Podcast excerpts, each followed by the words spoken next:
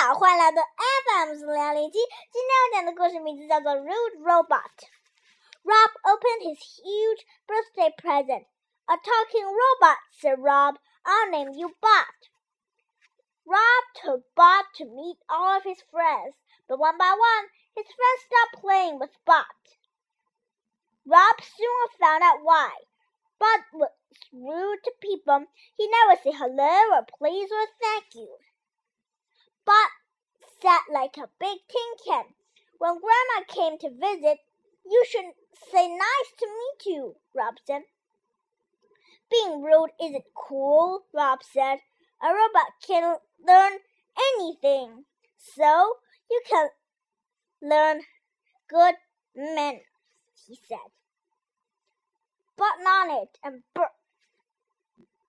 Say excuse me when you burp, said Rob. Excuse me, said the robot. Good job, said Rob. Rob gave Bot a new body. Do I say excuse me? Bot asked. No, you say thank you when a person helps you. Bot burped again and nodded. He learned when to say hello and please and thank you. This is easy, Bot said soon Bot opened doors for people. He used his napkin. He waited his for his turn to talk. Bot is so cool, said Rob's friend. You are the best robot in the world, said Grandma. Thank you, said Bot. As he burped, and excuse me, he said. 故事讲完了，谢谢大家。又到我们读书的时间了。今天我读给你的诗啊，名字叫做《浣溪沙》吧。脉脉轻寒上小楼，小音无赖似穷秋。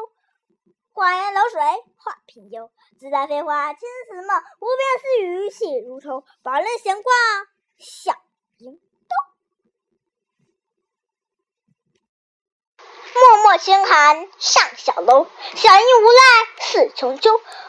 花言流水画平幽，自在飞花轻似梦。无边丝雨细如愁，宝人闲挂笑盈清。寒上小楼，小音无赖似穷秋。花言流水画平幽，自在飞花轻似梦。无边丝雨细如愁，宝人闲挂笑盈兜。脉脉轻寒上小楼，小音无赖似穷秋。